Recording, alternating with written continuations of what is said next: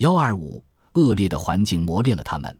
我们拜访了石勒苏伊格城附近的维京人博物馆海塔布，结果相当令人失望。我希望用电影形式来探索历史真相，而不是盲目接受人们脑子里约定俗成的维京人形象。德鲁夫人，博物馆馆长，被我的这个念头所打动。修正古代维京人的形象是我们的主要任务之一。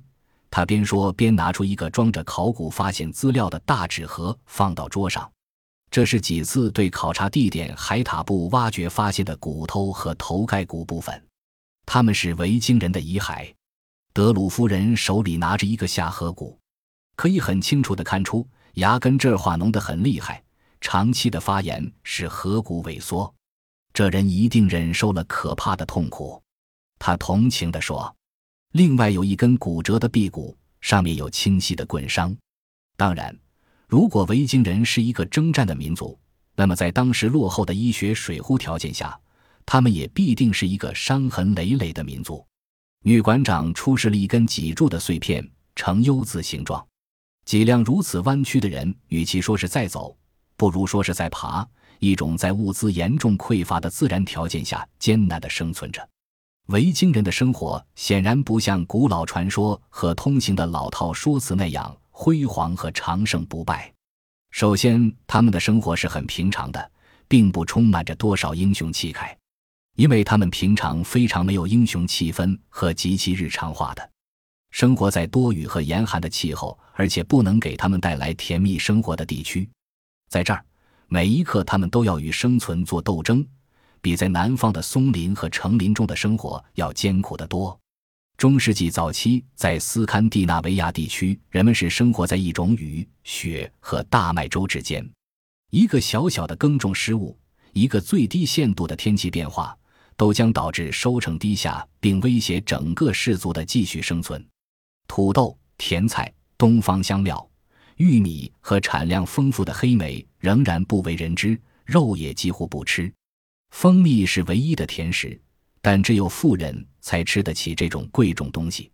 农业产量每年都不一样，稳定的食物供应完全取决于贮存的小心凉干、熏制、腌制。早期农业怎样的缺少成效，海塔布的一个数字可以证明：公元八百年左右，收成只是播种的两倍，而现代农业的产量则高于种子的二十五倍。面包不是基本食物，只是奢侈品。人们通常靠鱼、粥以及一直是小人物的肉食的富含蛋白质的蚕豆为生。如果这些东西都吃不上，那就只有树皮和海藻了。冬天是维生素供应最少的季节。最重要的是继续生存。在地窖、草块房或小木棚里，维京人在这些房里燃火取暖。维京人的住房只有少数在狭窄的天窗那儿有一个排烟道。很多房间里必定弥漫着刺鼻的浓烟。这些自然人的人均寿命几乎不超过三十岁，每两个孩子中只有一个才能长到十四岁。决定这儿的一切生存规则的环境并非残暴无情，但是谁想吃鱼，就必须在酷寒的气温和常有的风暴中用生命做赌注。结核病或肺炎在这大范围流行。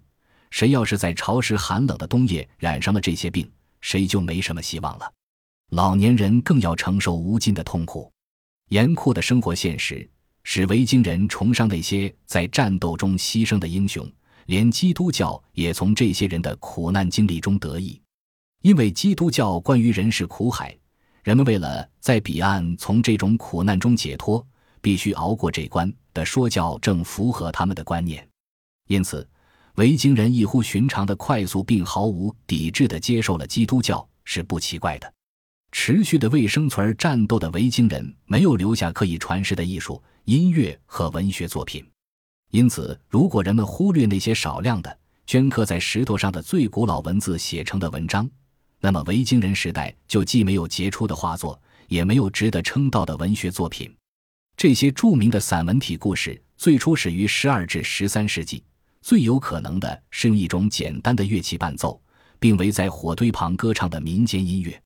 当阿拉伯的商人阿特塔尔图斯约公元950年做客海塔布时，他写道：“我从未听过比什勒苏伊格人的歌唱更难听的歌声，这是一种呜噜声，从他们的喉头发出，像狗的吠叫，而且更接近兽性。这就是这位商人对维京人全盘否定式的评价。这些北欧人在那时的已知世界的边缘苦苦挣扎着过日子。那么，什么使他们在后代的意识里成为野蛮探险故事里的好斗的主角？在拜访海塔布后，这个问题更有意思了：维京人到底是谁？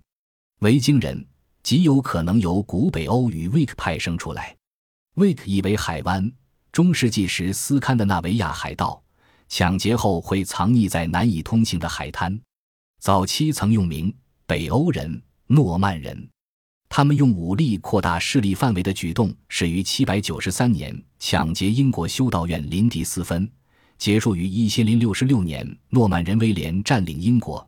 这使维京人成为中世纪欧洲人的噩梦。人们总在字典里读到诸如此类关于维京人的解释。这些短短的描述中，最常强调的就是血腥的侵略，却很少提及这一事实：维京人也从事繁忙和平的贸易，且与他们的信奉基督教的对手相比，在残忍方面并不落后于分毫。在关于维京人的一切历史记载中，有一点不能忘：中世纪早期有能力读写并由此能够留下关于维京人报道的人，大部分是教士或修女。对僧侣和牧师们而言，一开始北方的不信上帝的异教徒就被视为受到上帝鞭笞的人，以惩戒他们信奉多神的罪过。尽管人们以来自北方的祸害为患，他对每一次的传道却永远有利用价值。今日的历史学家们早已认识到，斯堪的纳维亚人的名誉受到重伤。与此同时，我们见到一种新的历史画面。其中，维京人更多的是被描述为努力的商人，而不是好战分子。